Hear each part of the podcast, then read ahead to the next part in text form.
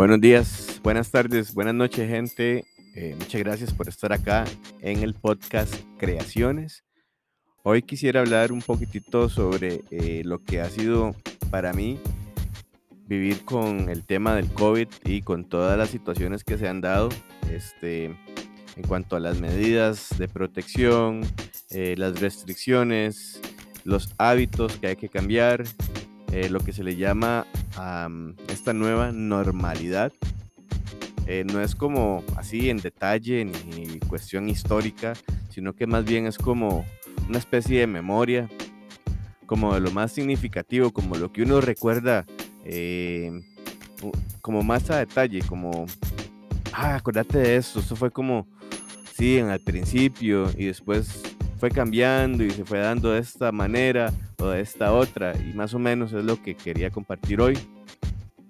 De hecho que eh, parte de lo que eh, estaba recordando que se daba mucho al principio era sobre la fuerte atención a las noticias. Em, recuerdo estas imágenes que nos llegaban de China, de personas a las que se les tomaba la temperatura que venían en su carro, por ejemplo, y querían salir de la ciudad em, o transportarse de un lugar a otro y los frenaban eh, si tenían cierto, eh, cierta temperatura de 38 o algo así, y pues les impedían el paso y a lo que tengo entendido los internaban y los aislaban. Y eso eh, como que empezó mucho a crear este miedo, pues las personas que llegaban y hacían las la toma de temperatura, pues tenían estos trajes de seguridad biohazard como de eh, control biológico, de peligro eh, biológico, y eh, se empezaba a dar este tema, esta este alerta, esa alarma, ¿verdad? De, lo que podía pasar con el COVID y este, precisamente eso, lo alarmado que se estaba esperando a que en algún momento llegara el virus a Costa Rica y era esta expectativa de que se iba expandiendo poco a poco, primero en este país, luego ya llegó a este otro y bueno, ¿cuándo vendrá a Costa Rica?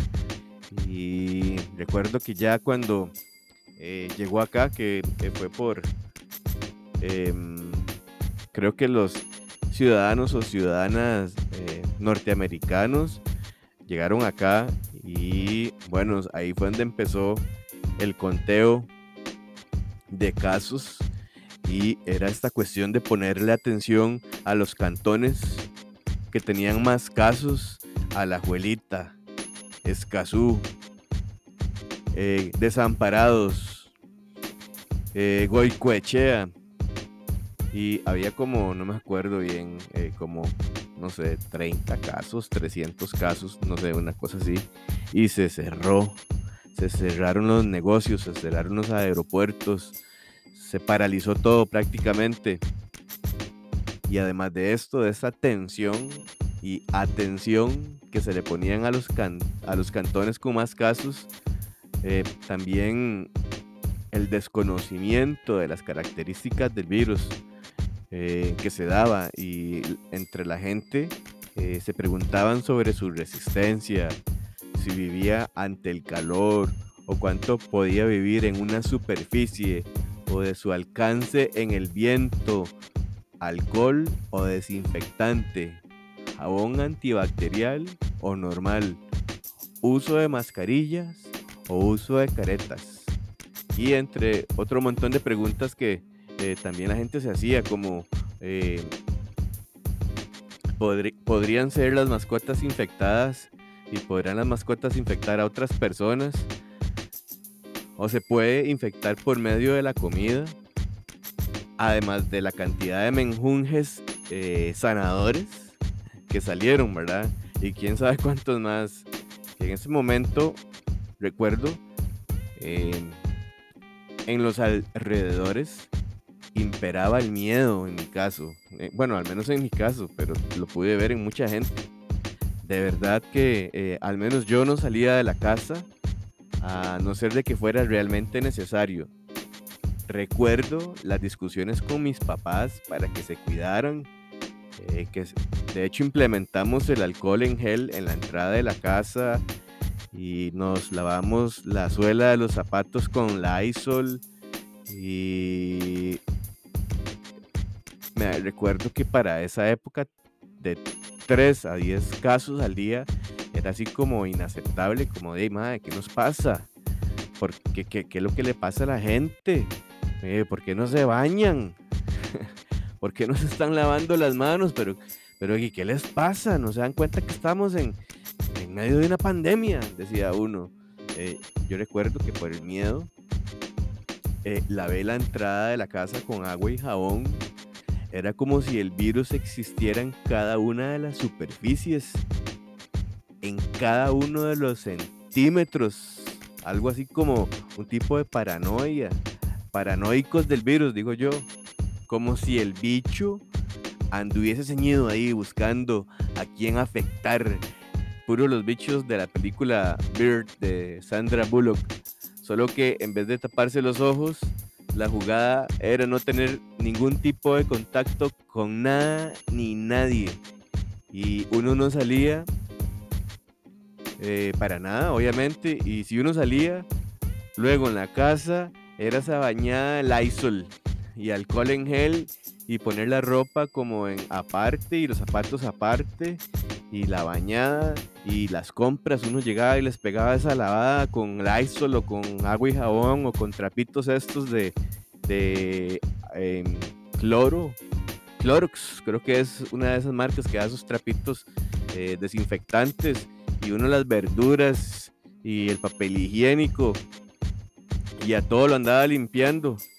Recuerdo que en los supermercados eh, se le andaba de lejos a la gente, era así como vea, no me vea, no me vea mucho porque, porque vea que, pele el ojo, ¿ah? Y los controles eran súper estrictos, los controles de, los supermercados, de los lugares.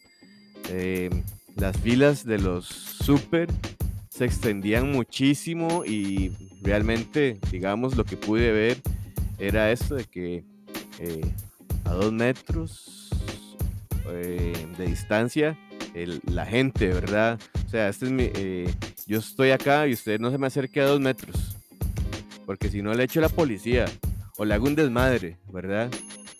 Em, no sé si podría hablarse de fatalismo o si era por cuestión de incertidumbre.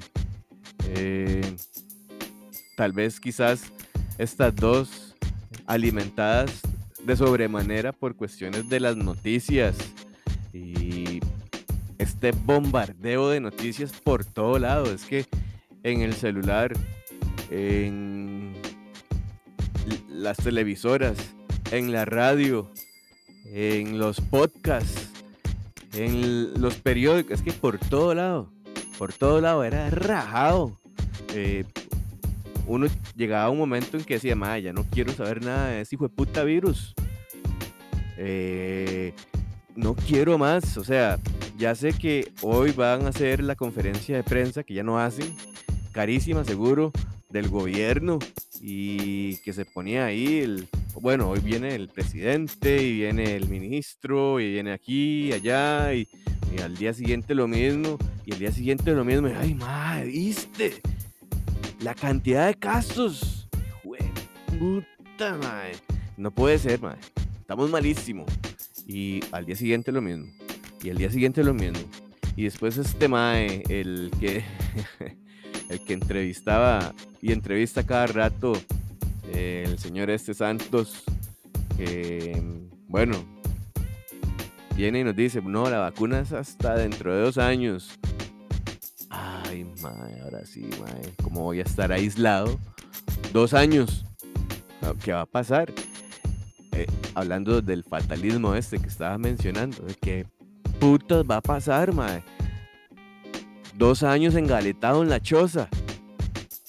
Bueno, hay gente que se la podría jugar, pero es que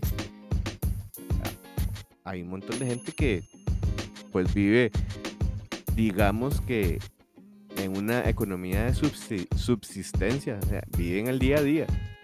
Si hoy no bretea, si hoy no vende, no come, ¿verdad? Creo que en ese tiempo se creía que de verdad se podía controlar los contagios por medio del aislamiento y el cierre de negocios o actividades masivas, como se hizo el cierre de aeropuertos, surge el concepto de burbuja social, el aislamiento y eh, sí son medidas que para mí eh, ayudan, han sido parte eh, o estrategia social para controlar el virus porque se sabe que se traslada por medio de actividades sociales. Este virus es social.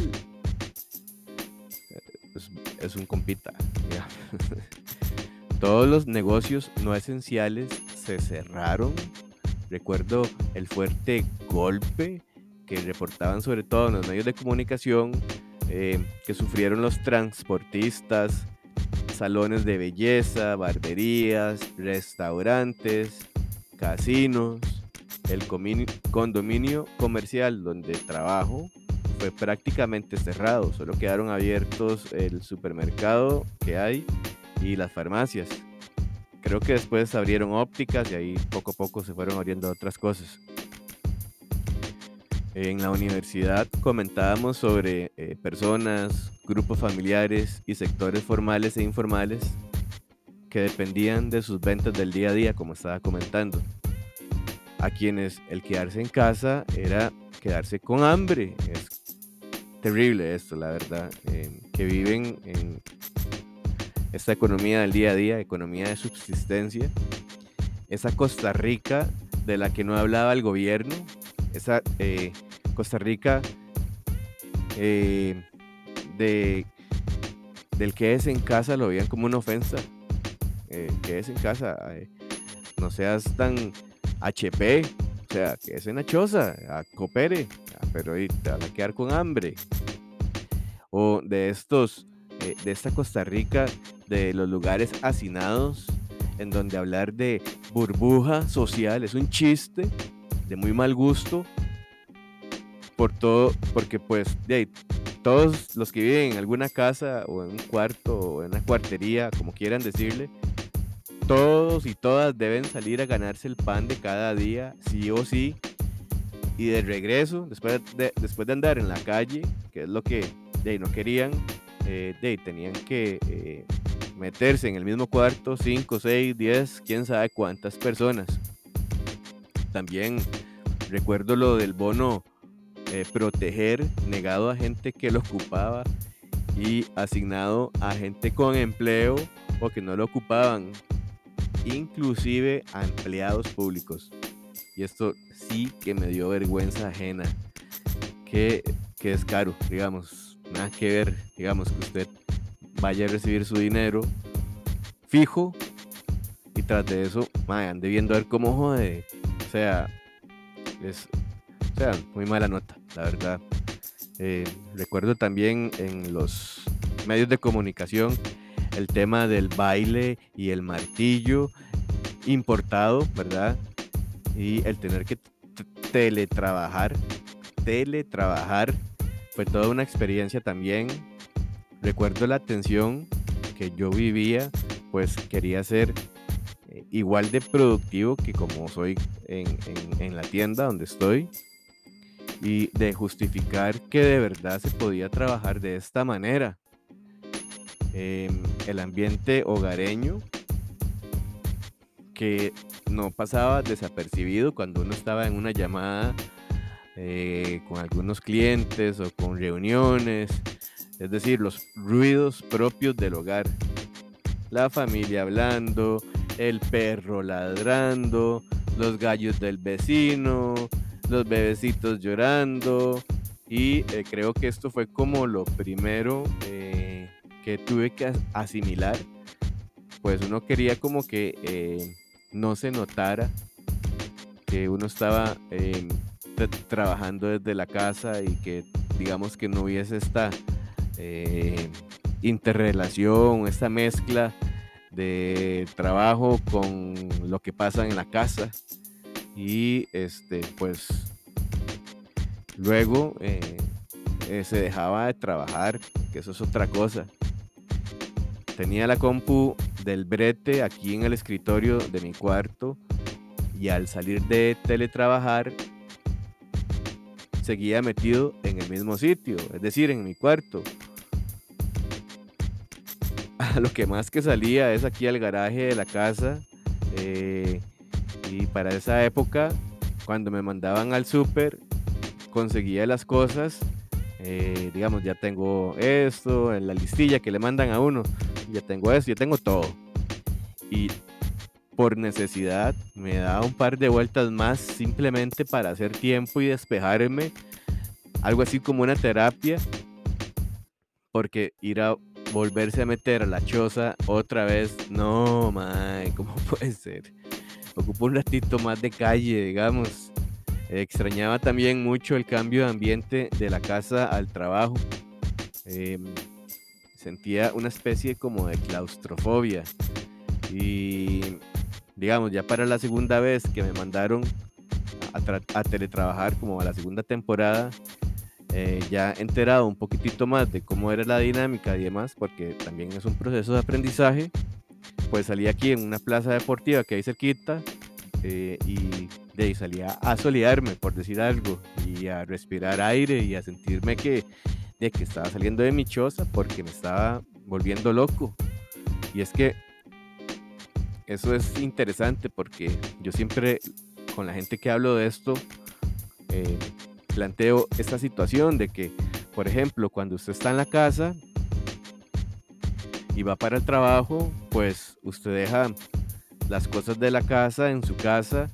Eh, por decirlo de alguna manera, usted se carga de las cosas de la casa y va al trabajo y se descarga de las cosas de la casa, pero se carga de las cosas del trabajo, digamos.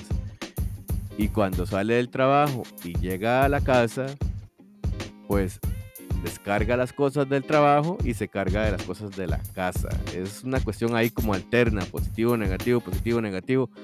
Y eh, es como este cambio de energías, este cambio de ambiente, e, e, este de que, ay, madre, llegué a la casa, me voy a quitar los zapatos y me voy a quitar el pantalón y no sé, voy a andar en bata o en boxer o chingo, como sea, pero madre, ya estoy ah, en otro lugar o en mi casa.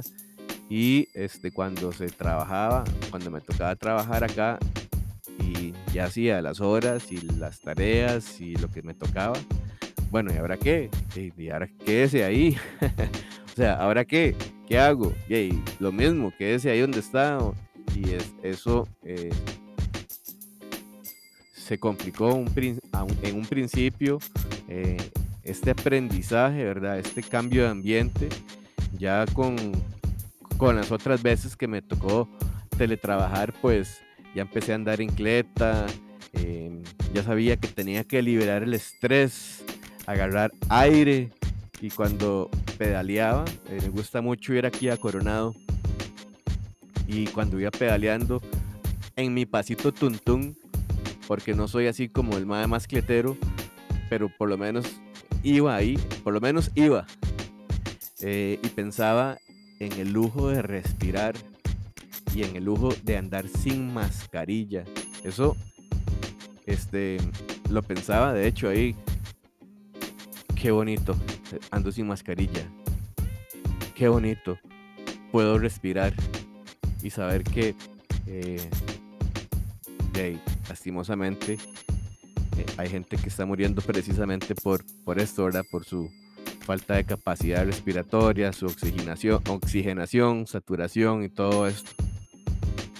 Em, ya con el aprendizaje un poquitito más eh, como país, digamos, entrados en materia, conociendo un poquitito más el tema del contagio, de cómo se puede combatir, de qué medidas se pueden utilizar y demás, pues estas medidas se van eh, implementando y en el trabajo, pues como parte de ellas se empieza con el control del aforo, eh, también se colocaron acrílicos divisores para no estar sin protección de, frente a las personas y en algún momento usamos caretas eh, y después eh, el uso de mascarilla según las recomendaciones del Ministerio de Salud. Recuerdo también que gracias a esto pues ya se pudo salir, ya volví a, disfrutar de este cambio de ambiente casa, trabajo, eh, trabajo, casa y también por esta falta de tránsito empecé a utilizar un poquitito más el carro, ya no andaba tanto en moto y por lo menos, aunque fuese de largo, me alegraba ver gente. En estas épocas y creo que todavía repudio y repudié los discursos ideológicos contradictorios al avance científico o los avances científicos en contra del virus. De gente que hablaba basados en rumores o fake news. La manifestación aquella de ¿cuál virus? O que Dios nos proteja sin hacer nada para ayudarle. Y con esto de sin hacer nada para ayudarle, me recuerdo de la historia caricaturesca del mae que se estaba ahogando y eh, se rehusó a que le ayudaran en tres lanchas diciendo que no lo ocupaba, que Dios le iba a ayudar. Que no, no, no, no lo ocupo, es que Dios me va a salvar. Y pues de, se murió ahogado. Y digamos que en el cielo le reclamó a su Dios y lo que recibió fue un regaño indicándole que, eh, ay, mae, ¿cómo me estás estrilando? Digamos que no te salvé si te mandé tres lanchas con gente buena que te ayudaran, que te cooperaran, que te dieran la mano, hasta con paños y cobijita y respiradores y oxígeno y lugares, eh, un lugar cálido, digamos. Y vos dijiste, no, no, no. Ahorita me ayuda Dios. No ocupo, no ocupo de su ayuda. Ante esto, pues, hay algo que también eh, he notado que es como algún tipo de contradicciones que se dan en las medidas parecen como arbitrarias, parecen como, eh, como a dedo, ¿verdad? Como por intereses. Por ejemplo, por un lado se da la apertura de aeropuertos, fomento del turismo internacional y nacional, pero al nacional se le restringe vehicularmente. Entonces, es como un, como un tibio, digamos, como un sí, no, más o menos. También eh, me parece extraño que se abrían los grandes super, los supermercados, esos eh, grandotes, eh, casi monopólicos, y a las pulperías se les obligaba a estar cerradas. Em, como que se cerraba al pequeñito y se abría o se le permitía a los grandes poderes económicos eh, poder desarrollar su actividad y más que parecía más como una cuestión de, poder económico que de cuestiones técnicas con, por la prevención de, los contagios, ¿verdad? Eh, actividades masivas seleccionadas a dedos, como, a dedo, como estaba comentando, se puede ir a los estadios, más o menos a los bares, luego a las iglesias que las abrieron después que los bares, pero los parques, ah, ah, los parques no, ahí no, no, no, no, no, Ricardito, en el parque no se me meta porque lo sacamos con la policía y le hacemos un desmadre por irresponsable, ajá, pero vaya al bar, ahí sí, ahí sí puede ir, vaya alcoholícese, eh, no, van a hacer deporte. ¿Para qué? ¿Para qué quieres hacer deporte? No, no, no, tome guaro, gaste plata. En los moles, por ejemplo, el uso de mascarilla, ok, estamos bien, pero si compra y anda comiendo, se la puede quitar. Si consume, es invulnerable. Pero si no consume, ande la mascarilla, ande el bozal. hay otro que me da, mucha gracia, que es, no sé, me parece de veras como un chiste, como, un, como una burla a la inteligencia, como un chingue, como, no sé. Y es esta vara de los jugadores de fútbol que son inmunes al contagio en ciertos momentos del partido. Se golpean, se rozan, prácticamente se tragan las respiraciones de los otros en la cancha. Pero a la hora de celebrar eh, un golcito, ah no, el golcito manteniendo la distancia, eh, sin tocarse ni abrazarse, mae, a Chile, me parece una estupidez. O sea, me paso golpeando. En, ¿Cómo es un tiro, un tiro de esquina? Todos metidos en el, área y haciendo un desmadre y empujándose y golpeándose y, hasta se escupen. Ajá. Y escupen en la cancha y, y, el gol y las faltas y el... Bueno, no soy muy aficionado al fútbol, pero ustedes saben de lo que estoy hablando. Y para el golcito, ahí sí, ¿no? O para las medallas, separaditos. Separaditos en filita, no se me acumulen, no se me, no se me hagan pelota.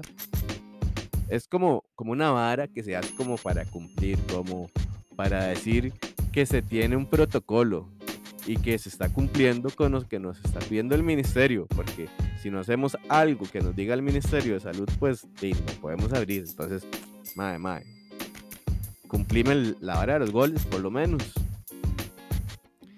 En mis vacaciones pasadas anduve por el Pacífico Central disfrutando y en esos lugares, ahí en, un montón de lugares no existían las medidas de seguridad. Era como si no hubiese pandemia realmente. Más bien era raro, era alguien con mascarilla y, ni qué decir en las playas. En la playa pues de, ¿no? Nadie andaba con mascarilla y fue como muy chocante para mí este tema, el verlo así, porque en los lugares donde frecuento el protocolo es como este bastante estricto y se ha tratado de seguir muy en regla eh, por intereses eh, varios sobre todo por el desarrollo económico, el poder mantener los locales abiertos y por otro lado también por el tema de eliminar los contagios y que se disminuya eh, la incidencia de casos y todas estas cosas. Eh, bueno, yo he tratado de respetar, hablando de otro tema, la cuestión de la restricción vehicular yo he tratado de cada cierto ratito limpiar eh, donde trabajo, lavarme las manos, usar la mascarilla, pedirle a la gente muy amablemente que por favor use la mascarilla como tiene que ser, que no la ande eh, así como en la, en, la, barbilla, que no la ande como de, chivo, la, la, usan como si fuese para, para, para hacerse un alicet, para peinarse el chivo, ¿verdad? Y todo menos en la cara y la nariz. Bueno, y ahí, por favor, coopere. Yo tengo que usarla casi 8 horas, 9 horas al día. Y usted por 15, 20 minutos que está aquí, no, no venga a cagarse en la vara. Por favor, usar la mascarilla. Por otro lado, lamento realmente las muertes Em, hay personas aquí cerquita que, han perdido parientes, inclusive compañeros de trabajo en su momento. Y cuando em, llega alguien y me dice que, que no es nada, es que eso es una gripe. Yo quisiera como, mm, no sé, por dicha me controlo, pero no sé, uno sinceramente em, no sabe no sé cómo reaccionar. Yo les digo que, mire, yo les respeto, pero por favor respete que yo estoy tratando de cuidarme. Me refiero a estas personas que no creen en, el virus, que, no creen que hay gente muriéndose. y parece como que no han tenido a alguien cercano afectado y pues yo sí,